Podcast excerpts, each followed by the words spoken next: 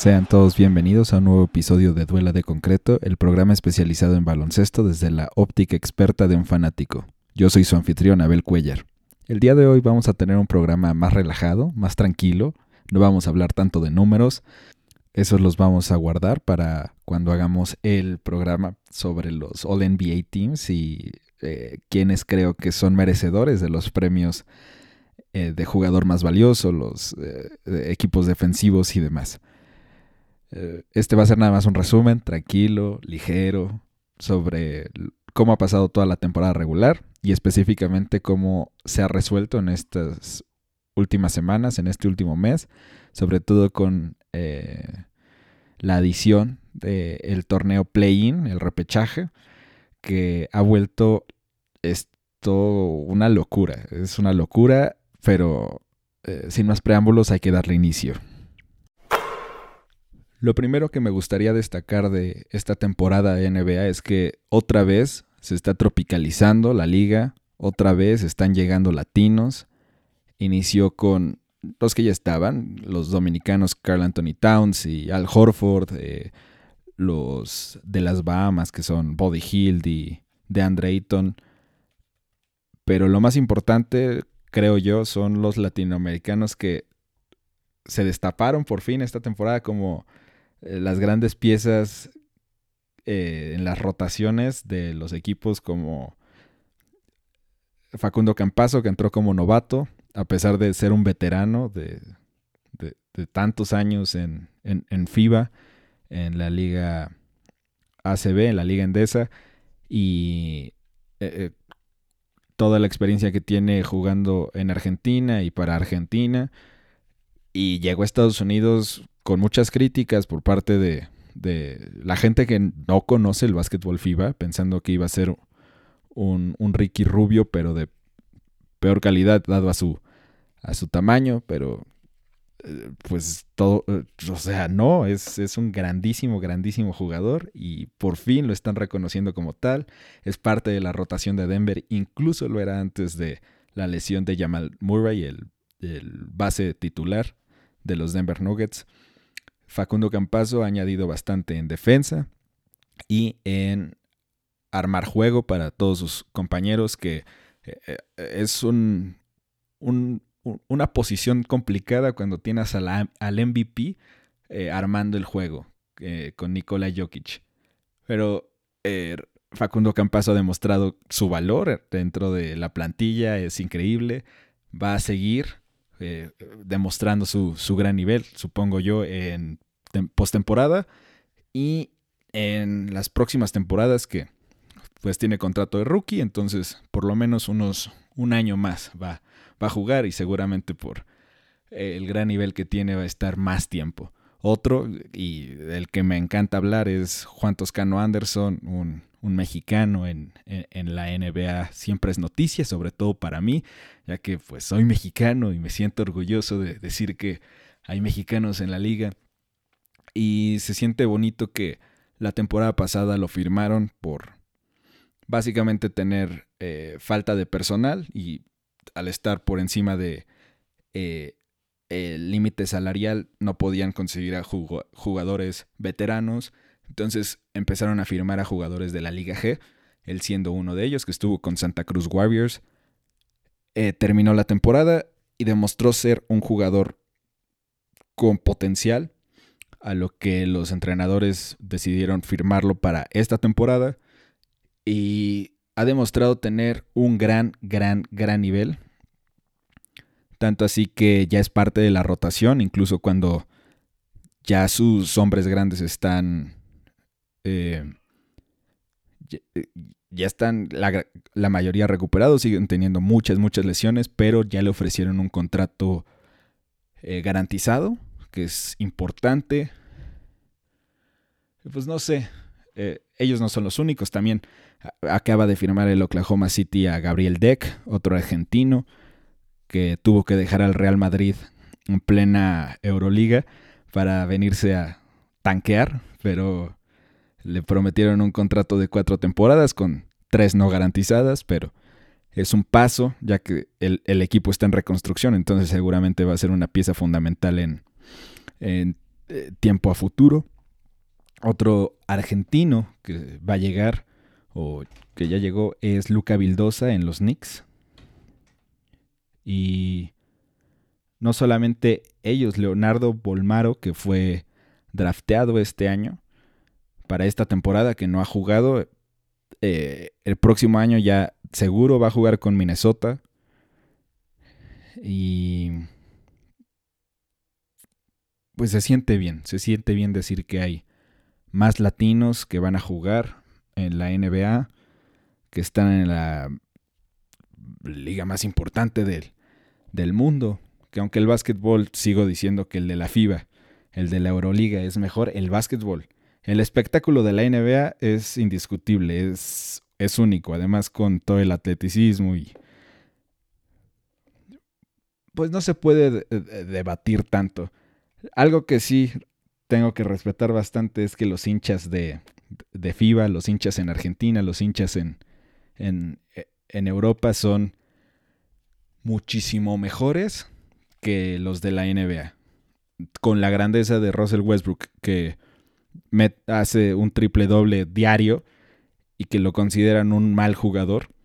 Si estuviera en Europa lo celebrarían como si fuera un rey. Pero eso es un tema para otra conversación.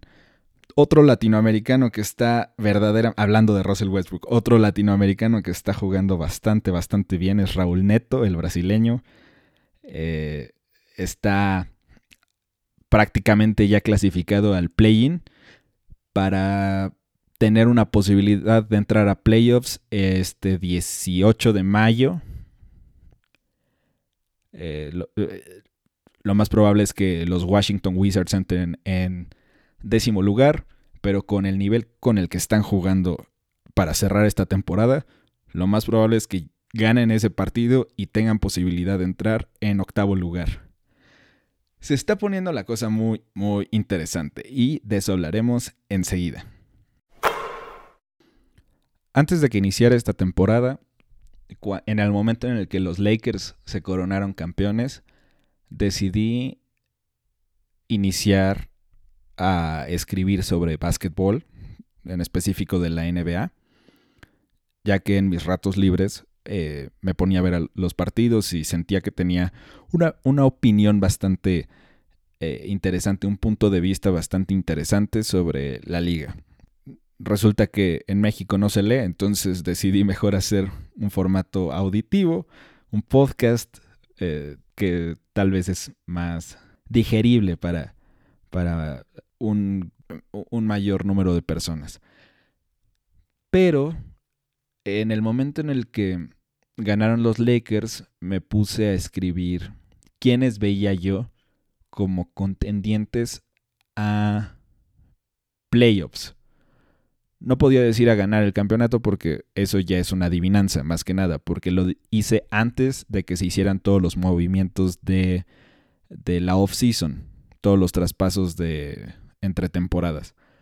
Entonces, eh, era más como confiar en, los equipos más que en las personas que conformaban al equipo. Porque había despidos de entrenadores y de jugadores y movimientos y un montón de cosas. Entonces era más confiar en cómo se iban a ajustar ciertos equipos en una temporada tan, tan corta. No fallé tanto, pero sí fallé tremendamente porque no se puede hacer un pronóstico sin saber quiénes van a jugar. Esta temporada se ha sentido como si fueran tres diferentes. En una temporada normal se sienten como dos.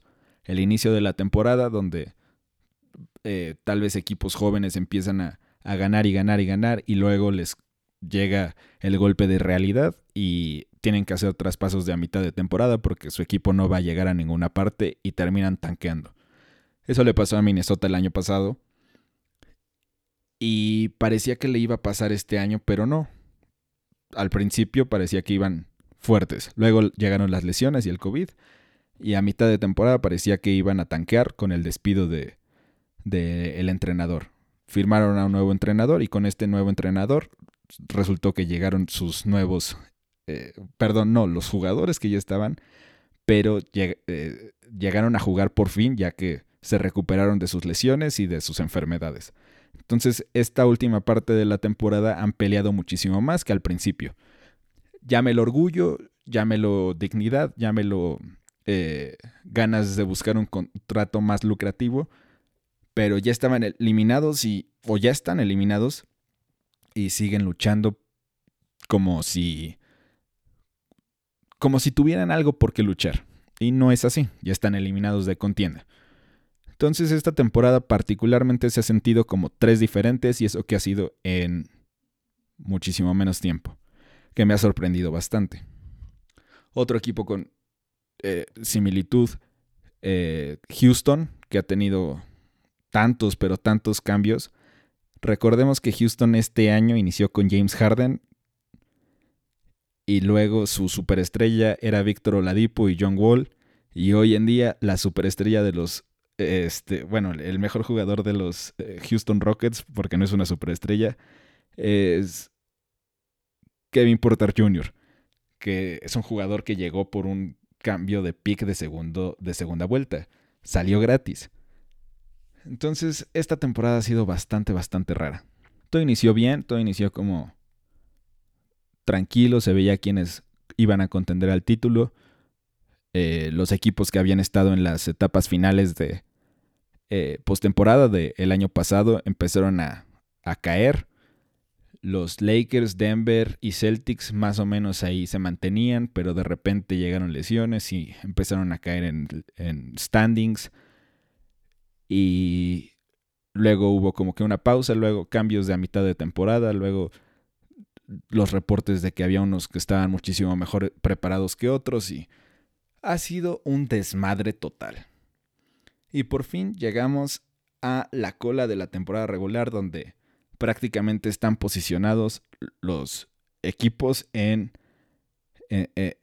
para, para sus lugares en playoffs. O eso pasaría en una temporada regular normal. Todavía faltan cuatro partidos. Cuatro. Y en el este, del 4 al 9, se pueden mover todos. Resulta que si los Knicks pierden 3 y Boston gana 3, entonces no voy a, meterme en, esos, eh, ¿cómo se llaman? Número de partidos para clasificar en un cierto número. Pero cualquiera podría caer en cualquier lugar. Sobre todo porque el domingo, el domingo 16, se juegan los 15 equipos el último partido de la temporada. Los 15 van a jugar, lo más probable es que todos al mismo tiempo o a la misma hora, pero por cambios de horario vayan a estar desfasados por dos horas. Entonces, Boston quiere llegar al sexto lugar y Knicks se quiere quedar en el cuarto. El último partido de la temporada, Knicks contra Boston, para ver si Boston puede subir al sexto y Miami baja al, séptimo. Mañana, o bueno, hoy, eh, va a estar jugando Miami contra Boston para ver quién, quién eh, se gana esa serie. Si gana Miami, eh, si empataran en, en número de victorias y derrotas, Miami tendría la ventaja y así. Se llama el tiebreaker, que pasa en todos los deportes, entonces es fácil entenderlo. Lo que me sorprende es que usualmente el oeste está menos peleado que el este porque es más difícil competir en el oeste. Eh, se tiene a un 1, 2, 3, 4 definido. Pero todavía no pasa eso esta temporada. Y el 5, 6, 7, 8, 9, 10, incluso el 11, están peleando por una clasificación. Eh, puede ser que Portland pierda sus siguientes partidos, sus siguientes tres partidos y se podría quedar fuera del playoffs y eso que está en sexto lugar. Eso no pasaría en ninguna otra temporada, pero gracias al play-in, con el formato de que básicamente si estás en doceavo lugar todavía estás compitiendo para entrar a playoffs, eh, todo se ha hecho muchísimo más loco. Los equipos que más me han sorprendido han sido los Knicks, que nadie daba nada por ellos al, inicio de la temporada. Con justa razón, no han mostrado señales de vida desde el 2014 y firmaron a un gran, gran entrenador que se llama Tom Thibodeau. Eh, ganó un campeonato con los Celtics en el 2008. Casi lleva a los Bulls de Derrick Rose a una, a una final. Pero, pues lesiones. Y han sido una grata, grata sorpresa. Un equipo que pienso que no va a rendir en, playoffs es Atlanta por su estilo de juego, pero eso es una conversación para después.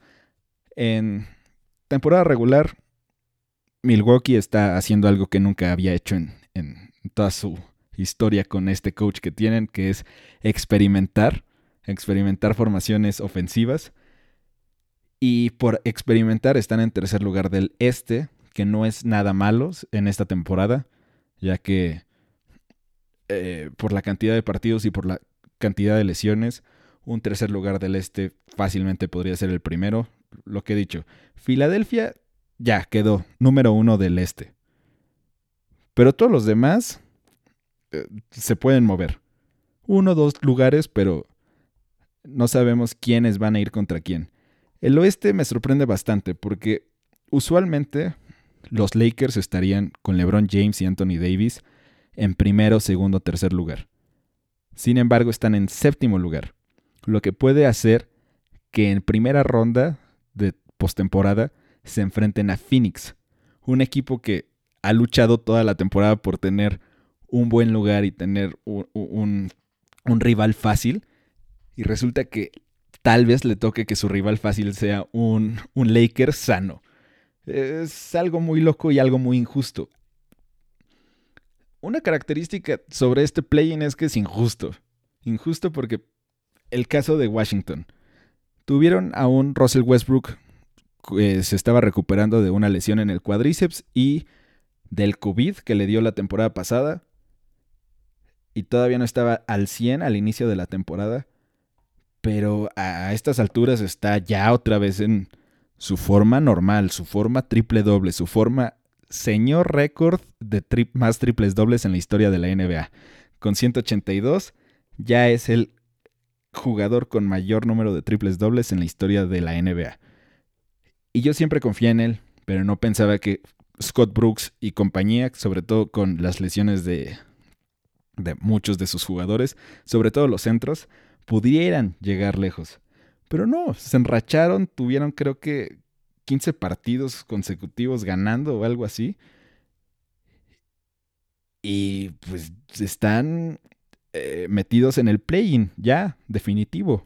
Porque los partidos que le quedan son fáciles y a Chicago, que está en onceavo lugar, con todavía posibilidades de entrar al play-in, pues le toca dos veces ir contra los Nets y una contra Milwaukee. Entonces dudo mucho que puedan ganar tres partidos y que Washington pierda dos. A lo que voy es que al inicio de la temporada nadie daba un peso por, por Washington después de las 10 derrotas que tuvieron y por todos los casos de COVID. Hoy luchan por un lugar a playoffs y lo más probable es que entren. Y si Washington se llega a enfrentar en octavo lugar a Filadelfia, Filadelfia puede sufrirlo por el estilo de juego de Bradley Bill y Russell Westbrook. La postemporada se trata de eso, de encontrar el matchup adecuado. Eh, está, está todo muy loco. Eh, eh, lo más probable es que, como siempre, los primeros cuatro lugares sean los que tengan ventaja y los primeros cuatro lugares de cada conferencia avancen hacia las siguientes rondas. Pero no vayan a apostar a lo tonto. Puede ser que de repente eh, los Lakers le ganen a Phoenix y que Golden State eh, le gane a Utah, como pasó en el partido de hoy, que fue un juegazo. Sobre todo porque Stephen Curry está en modo killer. Eh, está muy difícil, está muy difícil tratar de pronosticar playoffs, pero vamos a hablar ya más tranquilos sobre lo que ha pasado en la temporada regular. Para resumir esta temporada basta decir que hubo muchas lesiones, un calendario saturado de partidos y que no ha habido tiempo de entrenamientos ni preparación. Ya, o sea, es lo único que necesitan saber. Básicamente los equipos que están brillando es o por la veteranía o por buenas condiciones de salud. Y solamente esos dos. La diferencia entre un Miami Heat que está en sexto lugar y unos Knicks que están en cuarto lugar no es por el nivel de juego, es porque Miami estuvo en las finales, tuvieron 70 días para descansar y luego otra vez tuvieron que regresar a las canchas. En el primer mes de competencia, Jimmy Butler se volvió a torcer el pie, que se torció en las finales. Bama de Bayo era el jugador que parecía tener mejor salud y eso que todavía tiene molestias en el hombro por aquel, aquel tapón que le hizo a Jason Tatum en las finales de conferencia. Cuando los Lakers estaban peleándose por los primeros dos lugares del oeste, LeBron James y Anthony Davis cayeron por lesiones. Uno por agotamiento, que fue el caso de Anthony Davis, que pudo haber sido una lesión de Aquiles, y LeBron James por una lesión de contacto, por una jugada tonta de un, eh, de un miembro de los Atlanta Hawks. Si miras quiénes están en los primeros lugares de las respectivas eh, conferencias, han tenido bastante descanso relativo. Filadelfia tiene a un, a un contendiente para el jugador más valioso y fueron eliminados en la primera ronda de playoffs. Brooklyn, todo su equipo es prácticamente nuevo. Milwaukee eliminado en la primera ronda. Los Knicks, 8 meses de descanso. Atlanta, 8 meses de descanso. Y luego vámonos al oeste. Utah eliminados en la primera ronda. Y eh, Phoenix eliminados en la burbuja antes de la primera ronda. Los Clippers son un caso raro por el mismo efecto que tiene eh, Filadelfia. Tienen a grandes jugadores en Kawhi Leonard y Paul George, además de un roster que permite que puedan descansar varios de sus jugadores para esta última etapa. Denver, una sorpresa agradable. Creo que están en cuarto lugar y es una opinión personal. Creo que están en cuarto lugar porque tienen a el MVP de la temporada. Tienen a Nikola Jokic, el mejor jugador que incluso con todas las lesiones pueden seguir a flote porque aunque me gusta el estilo de Mike Malone, no es un gran entrenador para estar en esas condiciones, eh, luchando, compitiendo contra equipos del oeste. Dallas, otro caso de descanso adicionado a eh, Rick Carlisle, un gran técnico, y Luka Doncic, que es Luka Doncic. Portland, eh, sorpresa agradable, creo que es más bien que están en sexto lugar por el caso de que Lakers está sufriendo bastantes lesiones y Golden State está sufriendo bastantes lesiones. Pero en general, todos los equipos que se encuentran arriba eh, han tenido más descanso que los equipos que deberían de estar arriba comparando con su rendimiento en temporadas pasadas. Miami ha tenido muchas lesiones, dado a que, ya dije, tuvieron 70 días de descanso. Boston ha perdido a ya dos jugadores importantes debido a lesiones. Uno de ellos, Jalen Brown, se va a perder el resto de la temporada gracias a un ligamento malo en, la mano. Charlotte está dando la sorpresa, una gran sorpresa, una sorpresa agradable, en parte por eh, el buen equipo que se ha formado, pero también por el descanso. Si tienes tiempo de practicar, las, las únicas adiciones fueron Gordon Hayward, que se lesionó, formó parte de ese equipo que llegó a las finales de conferencia en el este, y la Melo Ball, que tuvo una lesión de contacto, que ya otra vez está en las canchas, pero se están apresurando demasiado las, las cosas. La temporada ha sido un desmadre total. Es, es interesante, porque esta temporada ha sido la temporada con mayor número de derrotas por arriba de 30 puntos. Se llaman blowouts, cuando tienes no, 30 puntos no, creo que eran 25. No recuerdo bien el dato. Pero les dije que no iba a decir muchas estadísticas. Están, están eh, torcidos mis números, pero han sido victorias por, por mucho. Por putis. Eh, no, no es cierto. Pero sí han sido victorias por muchos puntos. Eh, la gran mayoría de los equipos de repente tiene un partido bueno, un partido bueno y luego pierden por 40, pierden por 30. Se dio el récord de los Clippers que estaban perdiendo por 50 puntos a, medio tiempo en contra de Dallas al inicio de la temporada porque Kawhi estaba lesionado. Luego eh, Indiana le ganó a Oklahoma City en Oklahoma por 50 puntos. Eh, Utah le ganó a Sacramento por 49 puntos. Y cada equipo tiene así una derrota de arriba de 30 puntos. Los Knicks le ganaron a los Celtics por 30 puntos. Miami perdió contra bla, bla, bla.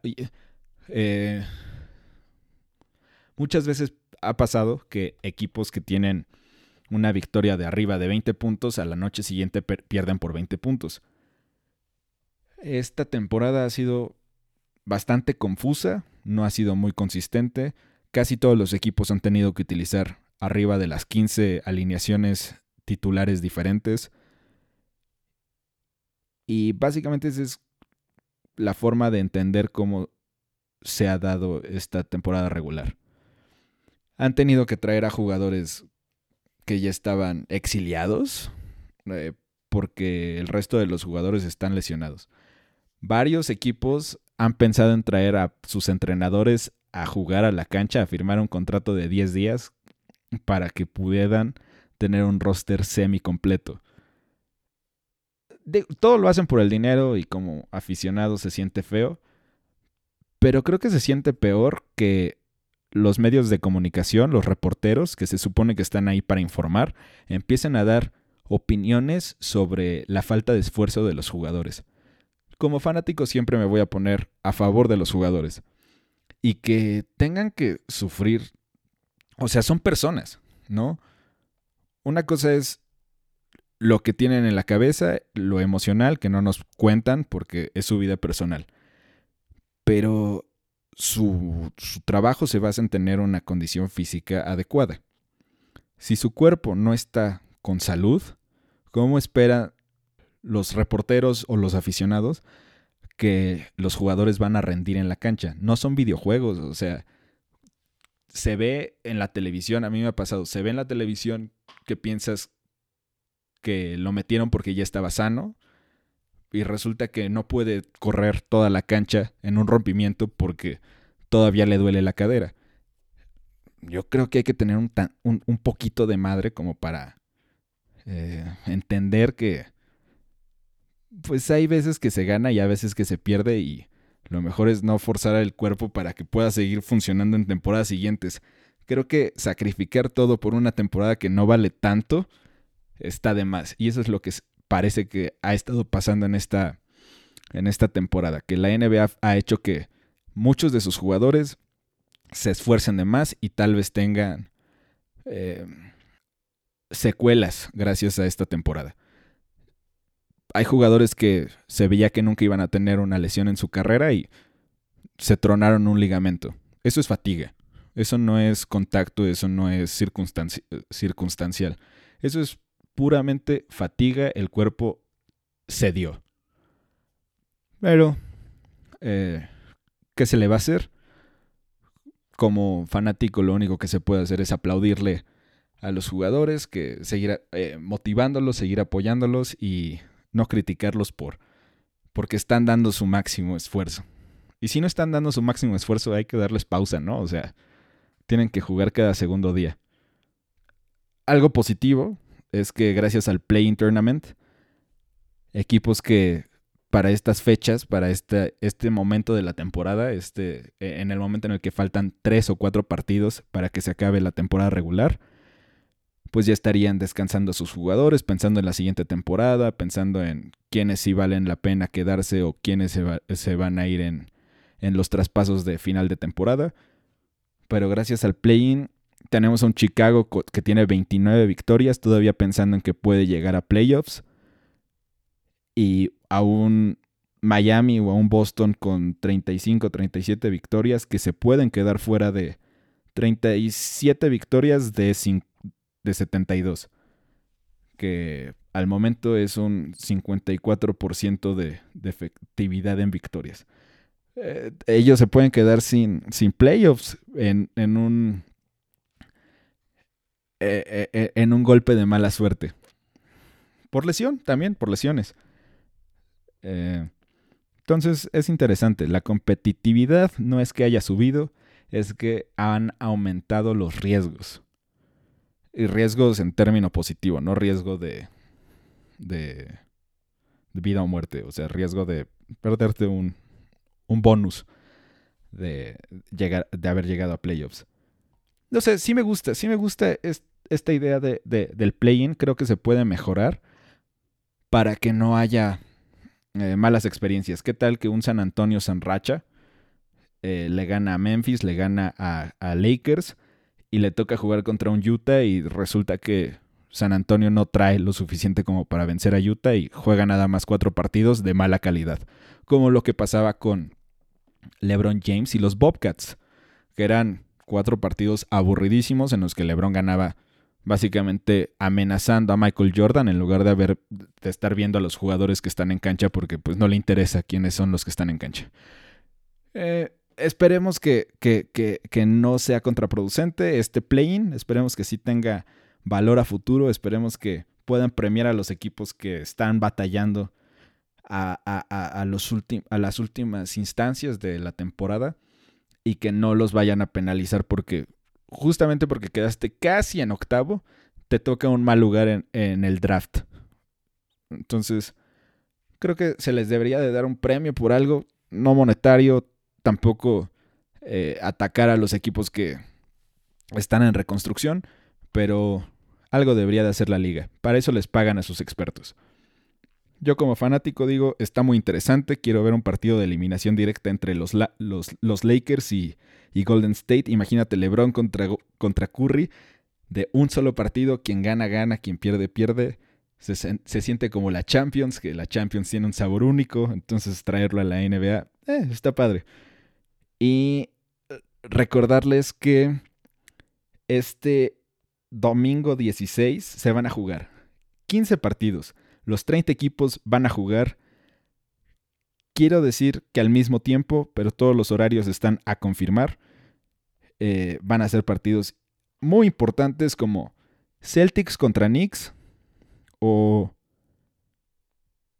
Memphis contra Warriors, Lakers contra Pelicans. También otro otro partido importante, Nuggets Portland, Suns Spurs, que los Spurs están en décimo lugar a la fecha, entonces todavía pueden hacer un movimiento para llegar al octavo lugar y sacar a Golden State, que es muy difícil que lo saquen de octavo lugar por la forma en la que está jugando Curry.